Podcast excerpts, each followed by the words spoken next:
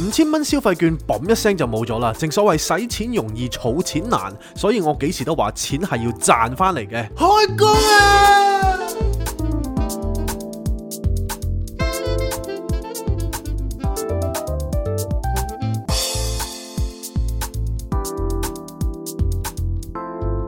Not a romantic story. Cindy, Jason，歡迎嚟到不浪漫故 事，大家聽到我把聲萌鳩晒，知唔知點解啊？唔知我要掹住個鼻啊，因為隔離有人啱啱放完個臭屁。唔係我啊，你自己放噶。 哇，有餘韻喎！而家哇，等陣先，大家等陣。 Five minutes later， We're back，啱啱丟完 with 呢個臭屁，哇！真係識走喎、你 有啲冇屁。咁講啦？我有偶像包袱㗎。頭先我真係等咗我諗兩三分鐘，我哇！我坐喺佢隔離啊嘛，啲嘢識飄過嚟，我哇！我拉拉咪拉拉到佢都黐咗線。你吔 屎啊！咁啊，放完屁之後啦，咁啊頭先講翻頭先個 jingle 啊，哇！大家真係好耐冇聽我拉咪啊，有踢 lead 嘅大佬， 我自己拉㗎。拉大家只要鏈咁拉大家只要睇到，如果睇到我真係 live 嘅時候呢，好誇張，我個頭係由個咪度慢慢成個頭拗後，好似我哋個 YouTube 咁樣噶，即係條腰。條腰反咗喺後邊咁拉嘅， 真係好好難做啊呢樣嘢。唔怪之得咁 three D 啦，個個個音效。係啊，係啦，咁歡迎大家翻到嚟我哋 Not a romantic story 嘅第六季第六集。但係大家好，我係 Jason，我身邊有。 Cindy，咁話說，我哋啱啱就出咗 YouTube 啦。冇錯啦。咁我哋段 YouTube 講咩嘅呢？就係我哋嘅 home tour 啦。咁呢一段片呢，我哋就精心炮製啦。係咁啊，我有少少包袱嘅。咁啊，Cindy 問咗我話：喂，誒咁咪人哋咪睇到晒我哋屋企係咩樣咯，又係或者人哋咪知道我哋誒、呃住喺邊咯。咁冇計㗎啦，你做得 YouTuber 你冇秘密㗎啦。咁係啊，樣咁冇辦法啦。你拋個身出咁嚟佢做啊撳嘛。撳住嚟砌㗎啦，其實係唔係，同埋點解我哋要做 home tour 咧？除咗係想即係有好多人都 request 過嘅，係咁呢個其一啦。係咁其二就係因為大家都知道我哋準備要搬去愉景灣啊嘛，係咁我哋要搬去愉景灣就首先我哋要賣咗呢一層樓先啦。係咁而家我哋層樓就誒、呃即係仲係等緊有緣人啦。冇錯。咁為咗加快呢件事，我哋就唯有自己出馬，我哋係就自己 sell。冇錯。咁啊，希望大家覺得好睇啦。係，呢段片呢，都的的確確係誒、呃令我哋學咗好多嘢嘅。冇錯，即係剪接方面先至學咗好多嘢啦，係即係因為唔關我事啊 嘛。咁佢又配埋樂啦，佢又將啲嘢 fast forward 啦，有陣時候又將佢剪剪貼貼啊咁樣，所以誒、呃、Cindy 係勞苦功高嘅。唔好咁講，唔好咁講。係啊，即係如果我哋因為 YouTube 呢一段片而買一層樓嘅，係，我肯定重重有賞啊對你。我係咪有 commission？ 你一定有 commission，你多過 commission 添。好嘢，希望大家快幫我啦。係啊，咁啊講到即係講完買樓啦，係跟住就講下消費券啦。係我哋已經用晒啦嘛。係啊，我剩翻十蚊咯，可能我今日諗住去買棵植物啦，係跟住之後我突然間 check 下消費券，我第一句問我話：，誒、老闆誒、呃收唔收消費券？係佢話我收 Master 啊嘛，我話係啊，跟住因為我哋用 Tap and Go 嘅，係跟住之後我一 check，以為自己綽綽有餘啦，係 原來原來真係窮到窿啊，即係得翻五嚿幾水啦，咁多，係啊，跟住我話哦我話唔緊要，我俾 cash，哇哇呢下型到爆啦，啊好即係型我唔使啊政府幫我。啱啊，係啊，即係雖然我係感恩嘅有錢係收，但係我話我都呢刻我哋都都有係能力係啊，咁我樣自己非常有能力。係啦，咁唔知大家用晒你啲消費券未啦你？用咗喺邊呢？我就用咗喺誒好嘢多食地方，係啦係啦，我我諗係 Deliveroo 啦係，我哋呢排就多咗嗌好多外賣嘅，係咁原因就係有時自己煮嘢食都會煮到有啲攰同埋有啲悶啦唔，係，其實都唔關攰同悶事啊，係因為我哋呢排太忙。哦都係都咁而係，家我哋晏晝同埋呃誒夜晚咧，都會希望依賴外邊嘅食糧啦。係啦，咁啊唔使煮唔使洗，係啦，咁同埋真係即係叫做對自己好少少啊嘛。係啦，咁我哋呢排咧就堅決地成日都揀天天海南雞嘅，佢超正嘅薏米水啊啦，係啊係啊，係不停咁樣吸引住我哋嘅，好好飲啊，真係。係飲到係好飲到點咧？就係我哋平時 Cindy 係會飲珍珠奶茶啊嘛，即係佢好中意飲珍珠奶茶嘅。係但係而家我哋第一下喺個標去腦裏邊咧係薏米水咧。係啦，我哋咁其實咧，佢個價錢係仲平過珍珠奶茶咯，佢係二十二蚊咋唔。係，其實都唔係平㗎啦。對於一杯薏米水嚟講，但係我覺得佢哋係煲得好溶嘅，係啦，即係我成日都同 Cindy 講啦，好飲嘅薏米水呢，係你濃一度你又覺得佢結得滯啦，而係啊你稀一度你又覺得佢稀一滯，啱，你係喺中間位同埋佢呢啲佢嗰啲誒甜味咧係剛剛好，哦又唔係會啊太甜，完係全好唔會太解甜渴有種感覺。係啦，咁啊啱晒夏天飲啦。咁所以呢，誒、我哋就我嘅消費券呢，就多數用咗喺嘢食嗰度啦。係咁誒，同埋、我哋可能去 supermarket 買餸嘅時候，咁我都用咗好多啦。係咁用係用係，而家就得翻好少錢啦。係咁你話真係買實粒粒嗰啲嘢啊，我仲有用咗喺啲 skin care 度咯。係係啦，咁你咧最開心啦消費你係嘛係啊， skincare 間唔時我又會同 Jason 講，喂，我去拎 mask 啊咁，佢話嚇你買咗，我買咗啦。有咁冇介紹啊？誒，我我我試用多一排，真係有好效果，我再 share 俾大家。係我就大部分都係一嚟一係一係嘢啊食啦，二係就係植物啦，係，跟住冇衫啦，係啊，但係點解你好似用極都用唔完咁因為我有錢咯。嘅？啊，係啊，即係我成日都話，而家我哋最緊要嘅呢，就係要營造，都唔好話營造啦，係真係要覺得自己係好富足， live like 嘅有錢人，係啊要覺得自己好富足。因為呢，我發覺我身邊有好多朋友呢，成日都同我講話，喂，好窮啊！係即係佢哋可能入油啊，入入車咁樣啦，係跟住左計右計，左度右度，係一度啲最癲嘅 plan，可能啊你用呢、個呢張卡呢，唔知用買幾多油呢，跟住佢又唔知送幾多油咁樣啦係。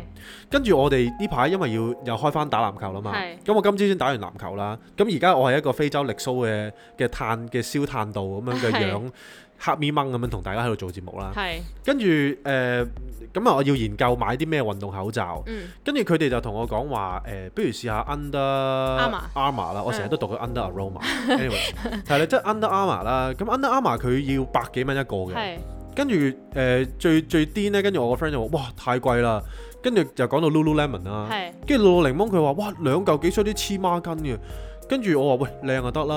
啊跟住佢話：唉，唔好啦，都係買 Uniqlo 啦，咁樣係三十九蚊三個。誒、係係，咁我哋兩個都有買嘅，我兩個都有買，咁我哋想試下邊一個真係可以做運動嘅時候係真係比較舒係比較舒泰咁樣啦。咁我哋最尾就係、我覺得 Under Armour 係比較好啊嘅喂。，我真係喎、大家唔知有冇試過呢？即係 Uniqlo 嗰啲，佢三十九蚊三個，真係超級平噶嘛。係咁戴上去呢，其實我都覺得 O K 嘅，因為佢都係一塊布咁樣啦係，咁就覺得都誒唔係太焗啦。係咁但係試完 Under Armour 之後，發現喂真係好貨做運動，佢係好似冇戴咁噶喎，literally 係佢係直情係唔知點解嗰啲通風度係特別好嘅，係即係雖然係大家噴氣咧，仍然都會感受到種熱氣啦。嗯咁、你都會分分辨到你除咗口罩同戴翻口罩嗰個分別啦。嗯咁、但係冇計啦，我哋我哋一個偉大嘅政府要我哋戴住口罩打波啊嘛，係咁我哋要遵守法律啦。冇錯，係咁，我哋就要去去揀口罩啦咁樣。係咁所以呢，誒最尾我哋揀咗 Under Under Armour 啦。係跟住我啲朋友就喺度同我講啦，佢話：哇唔得啊，太貴啦！跟住佢話：哇你買 Under Armour，我話吓，我 Lululemon 都買啊，我咁有錢咁樣。 跟住佢哋就會，跟住佢哋就嚇窒咗啦。佢話係：哦咁啊，you win 咁咯，哦 I always win，哇型到 好型咧，。唔係你講起呢一個心態呢，即係相信誒、呃、聽開我哋節目嘅朋友都唔會陌生㗎啦。我哋係即係話啊，錢係流動嘅，你要越用越有咁樣啦。係咁我哋最近就想同大家分享翻我哋呢排嘅一啲小體悟啦，一個係咪 update 啦。最緊要係我哋真係唔係夠 up 啊嘛，係啊係啊我哋係真係去實踐實踐，係啦。大家係真係可以去試下嘅。冇錯啦，咁話說咧，我哋呢排咧就好努力地喺各方面嗰度調整我哋嘅頻率啦，係就確保我哋每一日咧都係活喺呢個感恩同埋開心同埋高頻率嘅情緒之中嘅，冇錯，佢嘅重點呢就係你每一日呢都要感覺到自己好開心。係啦，好豐盛咁樣。係啦，咁我哋呢，誒、其實聽開我哋嘅朋友都知道，我哋間唔時都會講嘅。係咁我哋最近呢，係發生咗一啲不可思議嘅東西啦。 都真係幾不可思議。係啦，咁因為大家都知道我哋誒間唔時都會可能誒驚、出唔到糧咁樣咁。唔係，即係我哋之前嗰兩個月係變咗 Long High Jackson 咯， 係啦，係啊，即係唔知點解前前嗰兩個月大家都叫 Jackson 啊啦，即係我係叫佢 Jackson，佢又叫佢 Jackson，但係 大家都係姓 Long High 嘅，係啦。咁咁誒，呃咁、但係呢，我哋因為大家要知道呢，其實你所謂嘅調頻啊，點係樣係活喺豐盛之中呢？係其實你當你真係可能有誒好、順境嘅時候，你係好容易感覺到豐盛嘅。冇錯，咁但係個 trick 係乜嘢呢？就係、要你喺現實生活中，如果有啲唔如意嘅事啦，你都依舊可以 keep 住你呢一個頻率。咁呢一個就係個精髓啦。係咁所以呢，我哋誒、呃最近就好努力咁樣 practice 去訓練自己，無論現實狀況係點樣啦，我哋係唯一嘅任務就係要令到自己唔好驚。係，我哋一定係要 keep 住我哋高嘅頻率啦。千萬唔好亂，係啦，跟住神奇嘅事就發生啦。係我哋竟然啦、開信箱嘅時候啦，收到張支票。嚇，嗰張支票咧就係嚟自於一個客啦係，佢係即係條數都拖咗我哋一段日子嘅。係咁佢嗰陣時咧就話唔找住嘅，嚇，咁突然之間咧喺冇通知我哋嘅情況之下，無啦啦找咗喎。哇感恩到爆啦！係啦，咁我哋非常之感恩啦。係咁啊即刻哇多謝你啊咁樣啦，跟住咧無啦啦咧誒又多咗兩單 job 啦，係咁然後兩單咧都係飛來猛嚟嘅，係係唔知點解揾到我哋嘅，嚇就話哦喺我哋嘅 website 度見到我哋啦，但我哋嘅 website 係冇 update 過 any 咁樣，係，我都唔好意思講，跟住 跟住咧仲要係勁 nice 咁樣，咁係其中有一單咧就已經係 confirm 落實係下個禮拜開波嘅。係咁就變咗我哋咧，啱啱過去嗰個禮拜其實係極度忙啦，啊咁但係係 happy problems 啦，呢啲係咪？咁我哋梗係有得忙好過冇得忙啦。冇錯，咁啊望到我劇都冇得煲啦，咁我發現原來自己係工作狂嚟，我都唔係咁中意睇韓劇嘅啫，係。但係你冇繼續即係追另外一出韓劇咧，我冇追啦已經， 停晒啦 停，咗。唔係啊，因為你講起韓劇咯，我想有個少少嘅插曲啊。係咁話說我大家都知我早排就誒喪煲唔同嘅韓劇啦，咁我就睇咗一套叫《社內相親》，好多人都有睇，咁我都推介嘅。咁佢係一套浪漫喜劇啦係，咁雖然佢嘅結局就 hea 嗰啲嚇，但我覺得整體嚟講都幾輕鬆係嘅。咁第二套呢，就係叫做《二十五二十一》啦，係咁我呢套都好推介嘅，非常之好睇啦。係咁誒亦都非常之有心，咁個結局有好多人都鬧爆佢啦，因為係 bad ending 啦。係但我就覺得係幾現實嘅，同埋係幾有深度嘅。係咁跟住第三套呢，我就係睇咗一套舊嘅劇戲，叫做誒、嗯、為何金秘書那樣咁樣啦。係咁呢套呢，其實又係嗰啲好籠統嗰啲誒咩霸道總裁啊，又中意咗佢嘅秘書啊，個秘書好窮嘅嗰嗰類啦。係咁跟住咧，我睇下睇下咧，我係睇我唔係覺得唔好睇，但係睇睇下我就冇追啦啊。個、原因就係我發現咧，我原來睇咗四套韓劇咧，我就發現咗韓劇係有一啲定律㗎。嚇例如啦，佢哋硬係咧男女主角一定會睇煙花嘅一齊，係跟住睇煙花嘅時候咧，個女仔係一定會話哇好靚啊咁樣啦。嚇咁呢個時候男主角個對白一定係話係啊真係好靚啊，但係呢個時候係要望住個女主角講嘅。係， 咁然後咧係四套都係咁樣喎。咁我睇下就覺得嗯其真係好實。 cliche。係啦，即係我覺得唔能夠睇得多咯，我覺得。冇啊，劇呢啲嘢就係要 project 個幻想俾你啊嘛，係即係係你會代入，哇！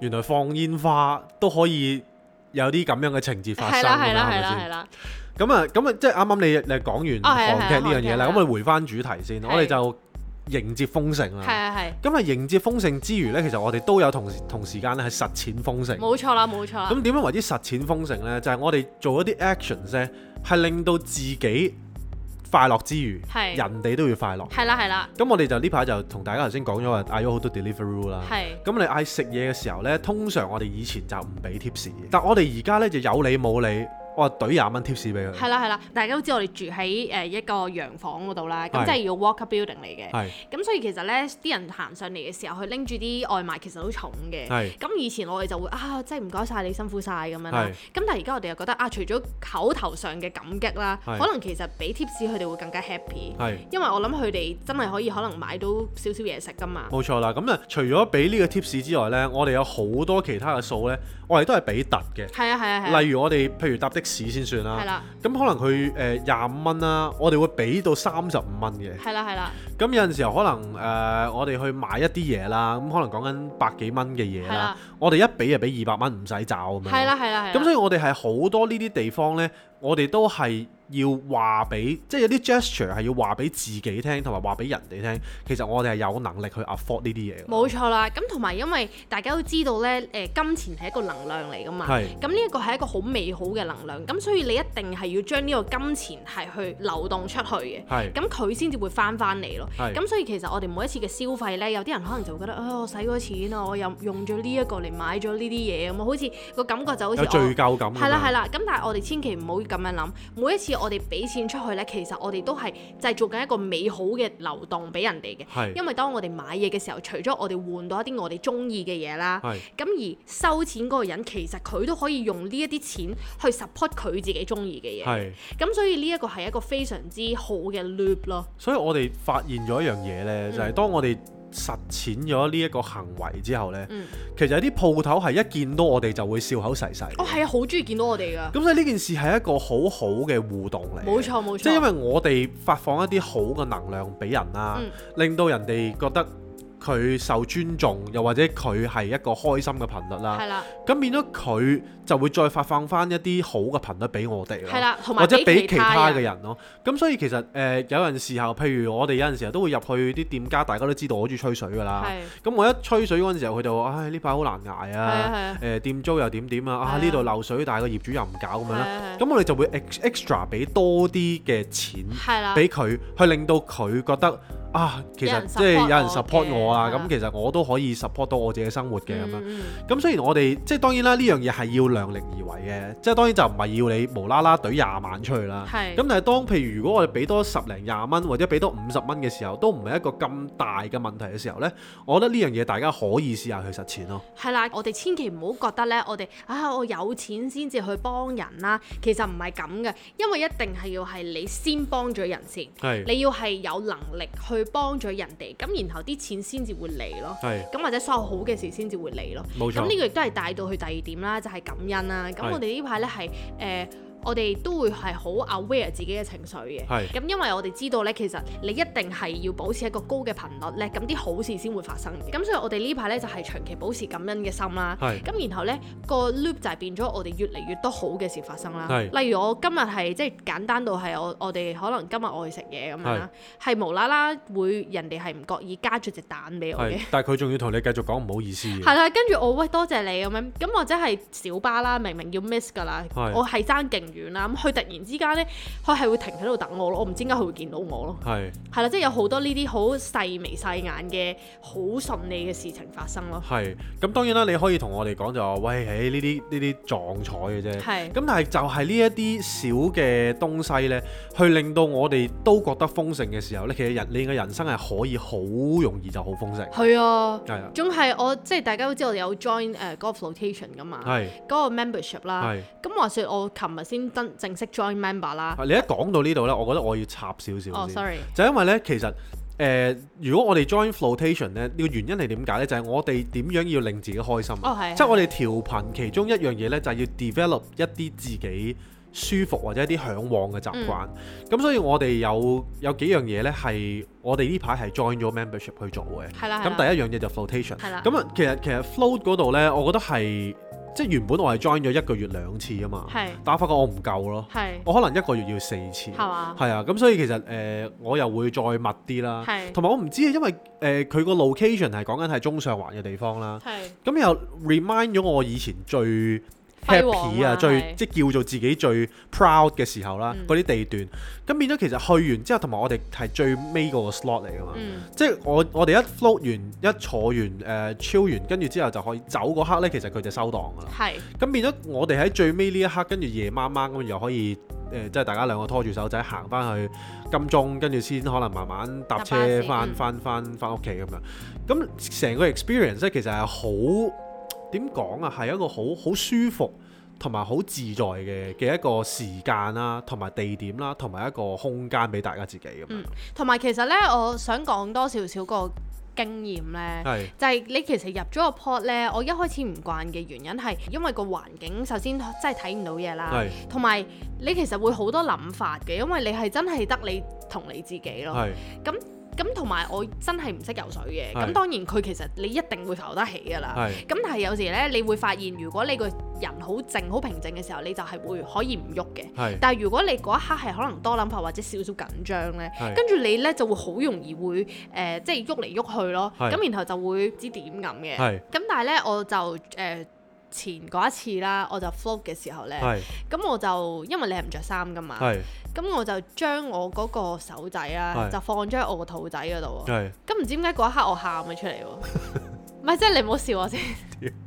真係誇鳩張唔啫係。真係，即係咁我我有咩諗法呢？嗰陣時，咁係其實就係、其實你正常，如果我哋生活喺誒、呃即係正常生活啦嚇，日常生活，其實你唔會有一刻係可以咁靜嘅。即係係即使你係有自己一間房係咧，你都唔會有呢一個 space 㗎。個係原因係因為你去到嗰個 space 嘅時候，你係 literally 冇着衫啦，係然後你係喺一個伸手不見五指嘅環境之下啦，係連聲都冇㗎。其實我係有一刻有有個地方呢，係再靜過 float 呢個位，係喺邊個？就係我以前夾 band，我會去一啲 band 房，係佢四圍都係啲誒隔音棉嘅時候呢，係哇！你嗰種你嗰種驚咧，你係講唔到啊唔係，！但係你係驚，但係你呢個係舒服噶嘛？我哦呢個係舒服嘅，但我真係純粹我做一個比較啦啊哦。即係靜嘅，哇！真係直係情直情嗰啲誒誒 band 房咧係靜到係嗡啊！你聽到你坐喺度你係會驚。哦，係啊咁啊唔同咁。咁你唔係唔唔係嗰種嘅，即係純粹我嗯嗯想比較下啫。哦，咁樣係係，咁所以咧嗰陣時我係誒、呃有好多諗法啦，係咁然後嗰個諗法係 trigger 到我咧，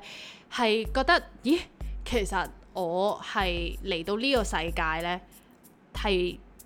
即係點講咧？即係譬如我哋人出世嘅時候，其實係冇着衫噶嘛。係。咁然後我而家戴你住揾呢翻你個一始個，源，唔知係咪叫超人，但係唔知大家大家千祈唔好覺得我好誇張。但我嗰係刻我嘗試，我係好難去形容我嗰一個情緒嘅係。但係嗰陣時我純粹係就係覺得啊，好似我翻翻去我個基母體本嗰度咁樣，係啦。即係即係我你有冇呢種感覺？我完全冇啊！你你咩感覺？我我瞓覺啦就係。原來我真係雙魚座， 多愁善感。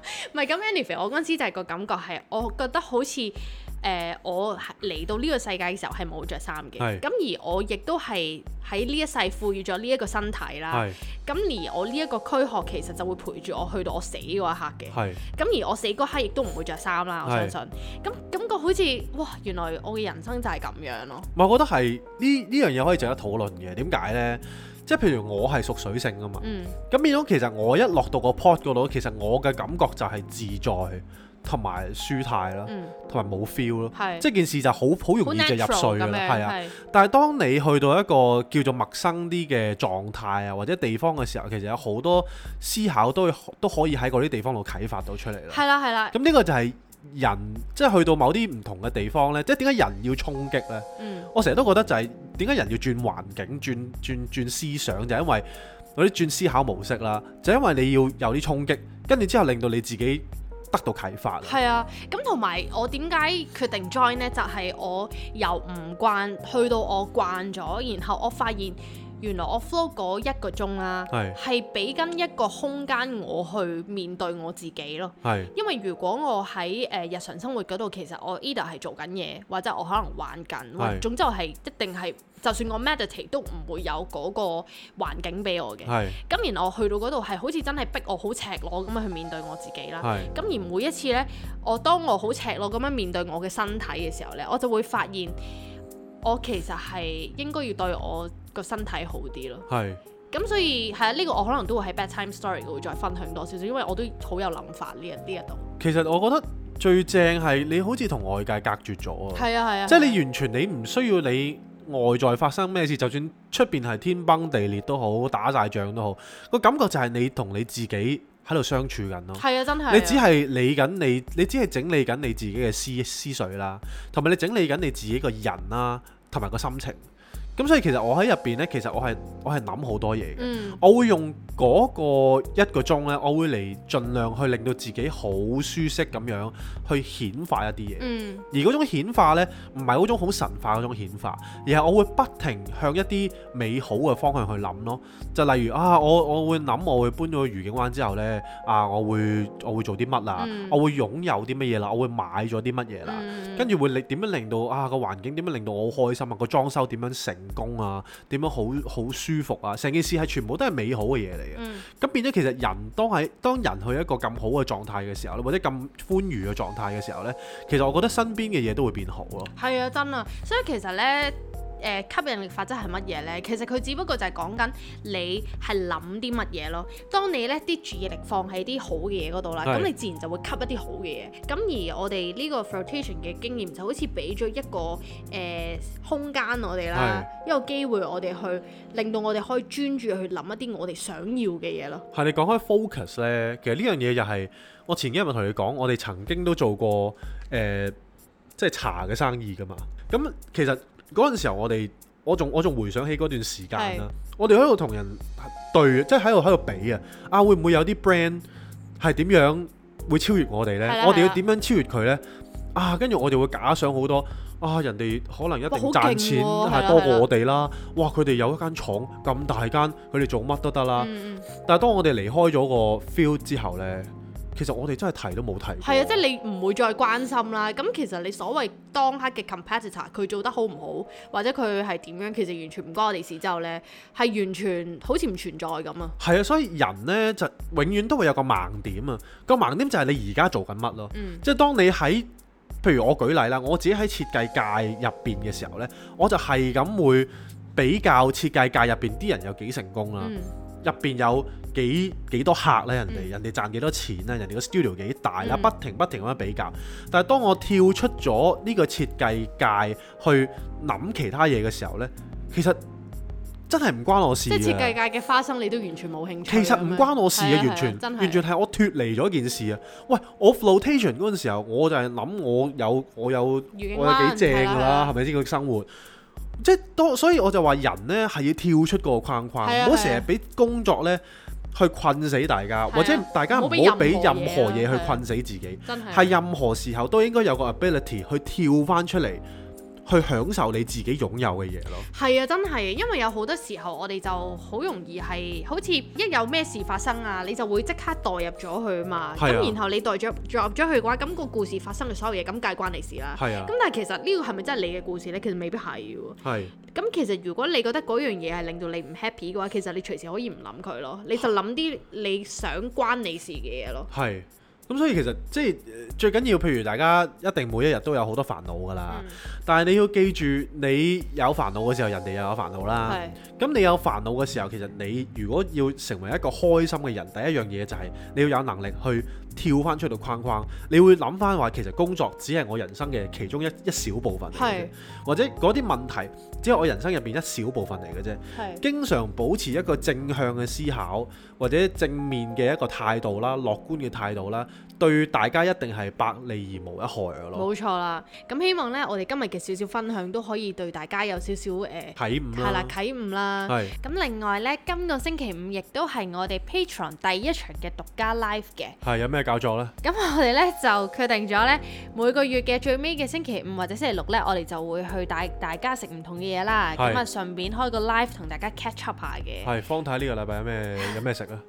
咁呢個禮拜呢，我哋就未諗到嘅。係咁但係大家準備好你哋嘅晚餐，筷子啦係啦，同我哋一齊食飯。咁啊，匙羹嚟啦，嚟呢一個 CJ 飯局啦。係口水肩啦，冇錯啦，咁所以咧未訂閱嘅朋友咧就歡迎快啲去訂閱啦。快手啦，同埋我哋好似有禮物啊嘛，係啦，咁我哋都準備咗一啲神秘嘅禮物啦，就係送俾我哋 Patron 嘅付費會員啦。咁所以咧，誒、大家就千祈唔好錯過啊！好似話係厚禮嚟嘅喎，誒、少少啦，厚厚地啦，有幾厚呢？ 厚過你腳皮。 屌，呢個唔該劇組幫我 cut 鳩咗佢啊！今日 Cindy 攰啦，咁啊話咁快就一集啦，係咁啊好快就到星期五噶啦，所謂翻學等放學，放學就飲可樂，咁所以呢，星期一呢，你要抱住一個積極嘅心態去翻工啦，翻到好快就即係眨下眼就過到星期五啦，冇錯啦，係啦，最跟住緊要就可以睇我哋 live 啦，係啦，同埋最緊要咧就係、今日我哋分享俾大家嘅秘技就係千祈唔好等星期五先 happy，係呢一刻就 happy。係好啦。係咁先啦，拜拜。我我未同你計數啊，我應該喂你食腳皮啊。係咁先啦，拜拜。